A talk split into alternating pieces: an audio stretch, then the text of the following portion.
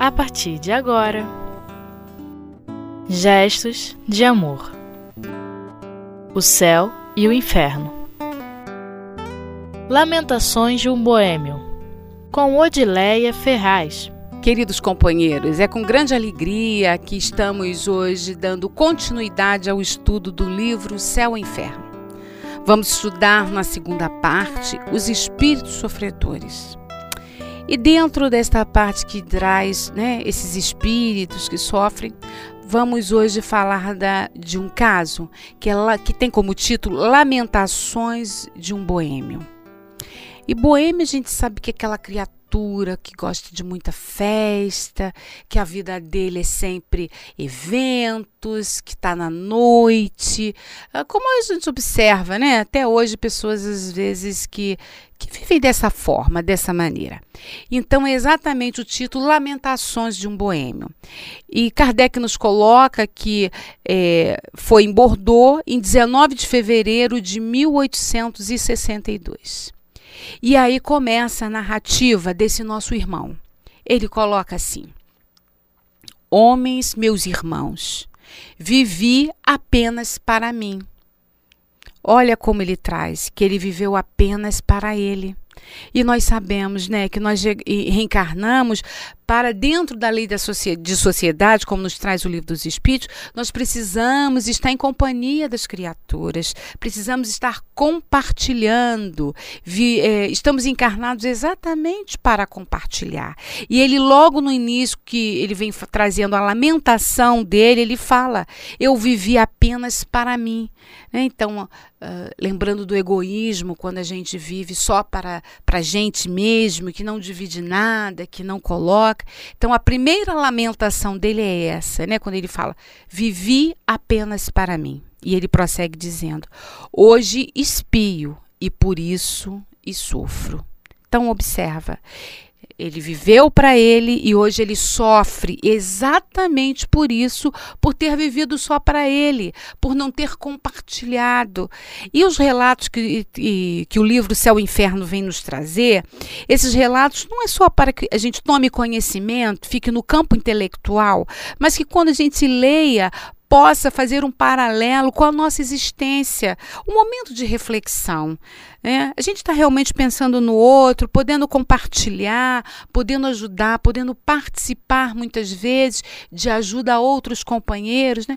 Todas as religiões sempre chamam para que a gente possa estar ajudando, partilhando com os outros, e ele vem trazendo isso, que ele espia exatamente por isso, porque ele viveu apenas para ele. E ele prossegue dizendo: Que Deus vos conceda a graça de evitar os espinhos em que me dilacero. Então, que a gente possa evitar né, esses espinhos que muitas vezes são sofrimentos que nós mesmos construímos, não só na pátria espiritual, mas até mesmo encarnados, quando ficamos envoltos só na nossa preocupação, nos nossos próprios problemas, não olhamos para o lado. E muitas vezes, quando olhamos para o problema do outro, esquecemos um pouco o nosso, por si só o nosso se resolve e a gente não fica tão preocupado com aquela situação, né? Então ele fala que ele vai fazer esse, esse relato, eh, pedindo a Deus que conceda-nos a graça de evitar os espinhos que o dilaceram, que o tanto machucam. E ele prossegue: Caminhai na estrada larga do Senhor e orai por mim.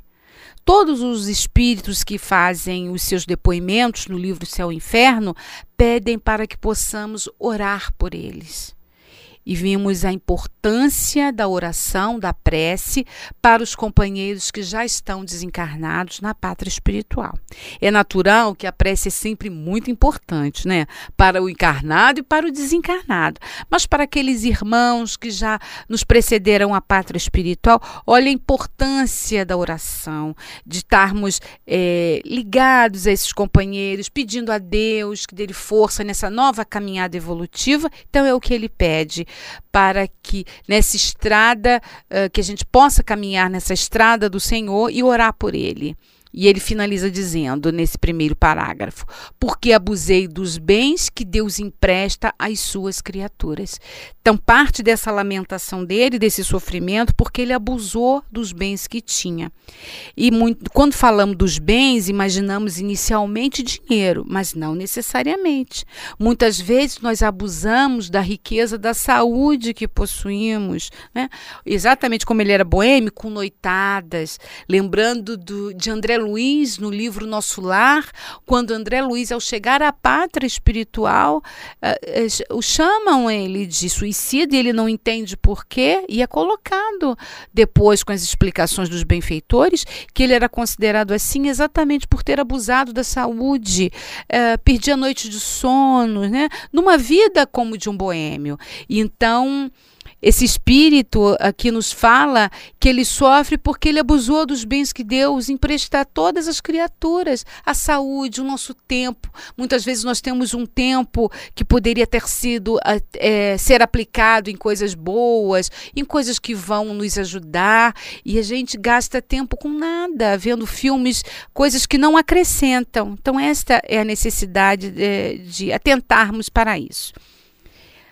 Ele prossegue: aquele que submete aos instintos brutais a inteligências e os bons sentidos que Deus lhe concedeu, assemelha-se ao animal que ele muitas vezes maltrata. O homem deve usar com sobriedade os bens de que é depositário.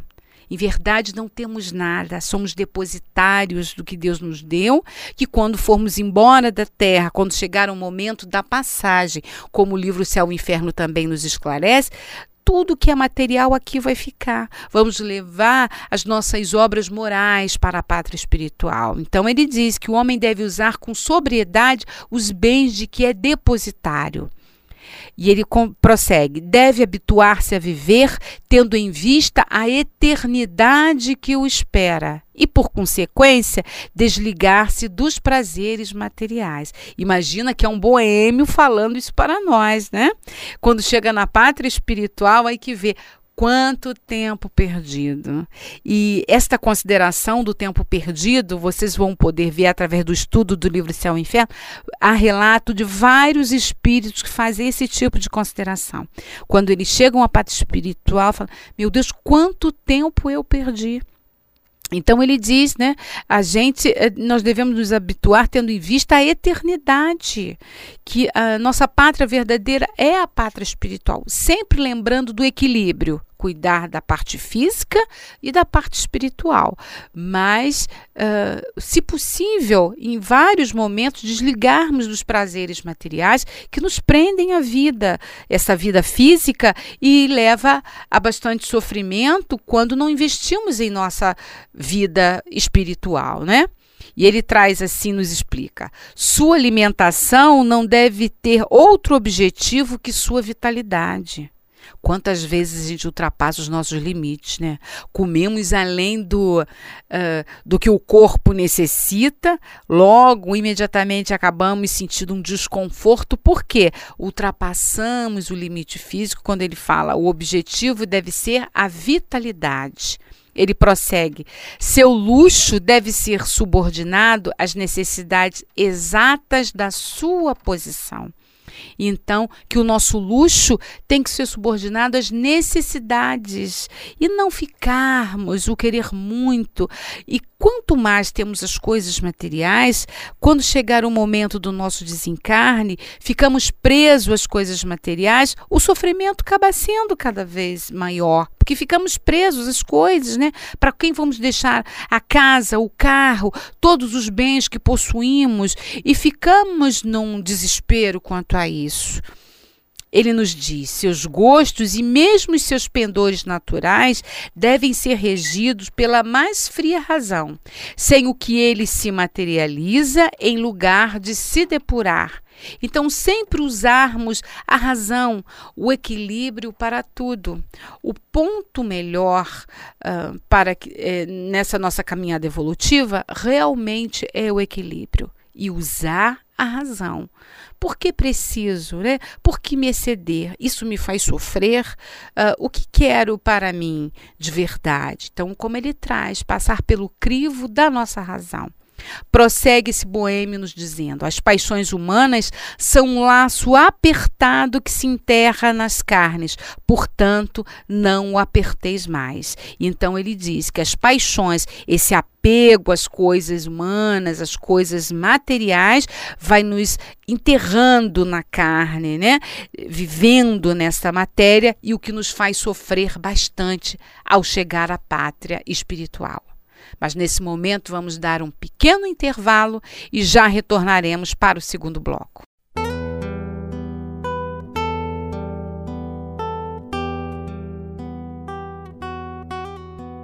Gestos de amor. O céu e o inferno. Estamos retornando para o nosso segundo bloco, dando continuidade ao estudo do livro Céu e Inferno. Estamos na segunda parte, os espíritos sofredores, e hoje é o espírito que tem como título Lamentações de um Boêmio. E ele nos diz assim: Vivei, mas não sejais boêmios. Ele mesmo traz para nós para que possamos evitar né, esse estilo de vida. E ele prossegue: Não sabeis o quanto isso custa quando se retorna à pátria pátria aí, ele vai trazer, é a pátria espiritual. Então, quanto custa esse retorno à pátria espiritual quando nos envolvemos uh, só nos prazeres momentâneos, prazeres que aqui vão ficar, as coisas que não acrescentam para nós. Nós sabemos, porque a lei de Deus está escrito em nossa consciência. O grande objetivo de reencarnarmos é o progresso moral. E muitas vezes passamos toda uma existência apenas atuando no prazer material, né? no progresso material. E essa matéria vai ficar, não irá junto conosco, né? não, não irá junto de nós uh, no retorno à pátria, que é a pátria espiritual. Ele prossegue: As paixões terrestres vos desnudam antes de vos deixarem e chegais nus ao Senhor, inteiramente nus. Então ele diz que essas paixões terrestres, por que, que elas nos desnudam? Porque elas ficam aqui. Então, se eu só tenho apenas as coisas da terra, eu desencarno, o corpo fica, tudo de material fica, e eu chego à pátria espiritual, que é a pátria verdadeira, inteiramente nu porque sem uh, não tenho bagagem para levar. É como um viajante que viaja para um local distante sem levar nenhuma mala, onde ele deixa tudo aonde ele estava, ele vivia. E ele finaliza. Ah, cobri-vos de boas obras, elas vos ajudarão a atravessar o espaço que vos separa da eternidade. Manto brilhante, elas esconderão vossas torpezas humanas. Envolvei-os de caridade e de amor, vestimentas divinas que nada consegue tirar. Então aí eles ele nos traz, né? O que uh, nós vamos levar são as boas obras e são essas boas obras que precisamos investir: a caridade, o amor, o envolvimento no trabalho do bem, uma religião em que possamos realmente, queridos companheiros, investir no outro, né? Não só pensarmos em nós, mas investirmos uh, para o bem da humanidade, para o equilíbrio do universo, essa ajuda mútua, essa alegria que fazemos ao outro, uma oportunidade de um trabalho voluntário como vai nos verdade nos ajudar. Antes de ajudar ao outro, está sendo uma ajuda para nós, vai ser a vestimenta como ele traz que ninguém pode nos tirar. Após as colocações, as lamentações desse espírito, né, que se intitulam Boêmio, tem o esclarecimento do guia do médium e esse guia uh, uh, nos diz o seguinte, né? Esse espírito, esse benfeitor, nos explica, faz algumas considerações sobre essa, essas lamentações desse espírito que se intitulou um boêmio. E esse benfeitor, esse guia do médium, nos diz assim: esse espírito está em um bom caminho, porquanto ao arrependimento ele acrescenta conselhos para nos prevenirmos contra os perigos do caminho que ele seguiu. Olha que bom. Né? Então, o guia do médium já está nos chamando a atenção que esse espírito ele já está numa caminhada boa, porque ele se mostra, né? Ele já se mostra arrependido pela vida, pela atitude que ele tinha, e ele vem nos relatar para nos prevenirmos. Então, ele já está ajudando. Olha, ele já fazendo um trabalho no bem. Ele está nos alertando para que a gente possa uh, não repetir os mesmos erros que ele cometeu. Né? Nós podemos nos alegrar, irmos à festa, festas, estarmos junto com outras pessoas, mas a vida não é feita só de festas, não é? De noitadas, tudo tem que ser muito equilibrado. Então, esse espírito protetor nos fala que anexado ao arrependimento, ele coloca então essa prevenção para que a gente não caminhe nos mesmos passos que ele caminhou e que se arrependeu. E o guia espiritual prossegue. Reconhecer seus erros já é um mérito e um verdadeiro passo em direção ao bem. Eis porque sua situação, sem ser feliz, não é aquela de um espírito sofredor. Né? Não é mais aquela de um espírito sofredor. Então, reconhecer os erros já é um mérito que esse, esse espírito uh, já apresenta podemos também trazer para nós, né? Inicialmente, até para que a gente possa recompor uma situação, precisamos primeiro reconhecer os erros, admiti-los, que sem admitir como consertar algo se nem admitimos que fizemos errado, que cometemos algum equívoco. E então o guia do médium fala que já é um grande mérito para ele reconhecer que teve uma vida equivocada. É, isso já é um grande passo nesta caminhada que ele agora está, tanto é que ele já não está mais numa condição, ele não é feliz, mas já não está tanto na condição de um espírito sofredor. E o guia do médium diz ainda para nós: ele se arrepende, resta-lhe a reparação, que realizará em uma outra existência de provas. E quando ele fala agora, né, em reparação, a gente lembra lá na primeira parte do livro Céu e Inferno, no capítulo 8, que tem como título As Penas Futuras segundo o Espiritismo. No item 12, Kardec nos fala assim: o arrependimento é o primeiro passo em direção à melhoria do espírito, mas ele apenas não basta. É preciso, é preciso ainda a expiação e a reparação. O arrependimento, expiação e reparação são as três condições necessárias para apagar os traços de uma falta e suas consequências. Né? Então, não basta se arrepender, e também tem que ser um arrependimento verdadeiro, de coração. Né? Mas tem a expiação, como ele traz aqui, que vai ser uh, numa outra existência, e a reparação, para que possamos dar conta, reparar aquilo que ocasionou mencionamos. Prossegue o guia do médium. Mas antes dele chegar lá, a uma outra existência, né, para reparar, sabes qual a situação desses homens com a vida toda sensual que não deram ao seu espírito outra atividade de inventar incessantemente novos prazeres?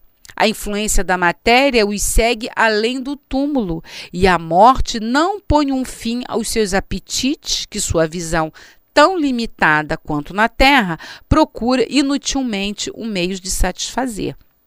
Então, esse benfeitor vem nos trazer aqui, nos chamar a atenção para que antes de chegar nessa né, situação de um reencarne, de já estar reparando, passa por essas dificuldades todas pela vida do qual se escolheu na Terra. E aí é, a nossa atenção. Que tipo de vida eu estou levando que poderá me influenciar quando eu retornar à pátria espiritual? Né? A gente sempre tem que levar em conta sobre isso com esses objetivos, o que estou fazendo com a minha existência, o que estou uh, no meu dia a dia, que investimentos eu estou fazendo ao chegar à pátria espiritual. E finalizando já esse texto, o guia do médio nos diz assim: Esses espíritos puderam matar o corpo, porém não puderam matar o espírito. É preciso, portanto, que vivam nessas torturas morais até que, vencidos pelo cansaço, se decidam a lançar um olhar em direção a Deus. Então, os espíritos, né?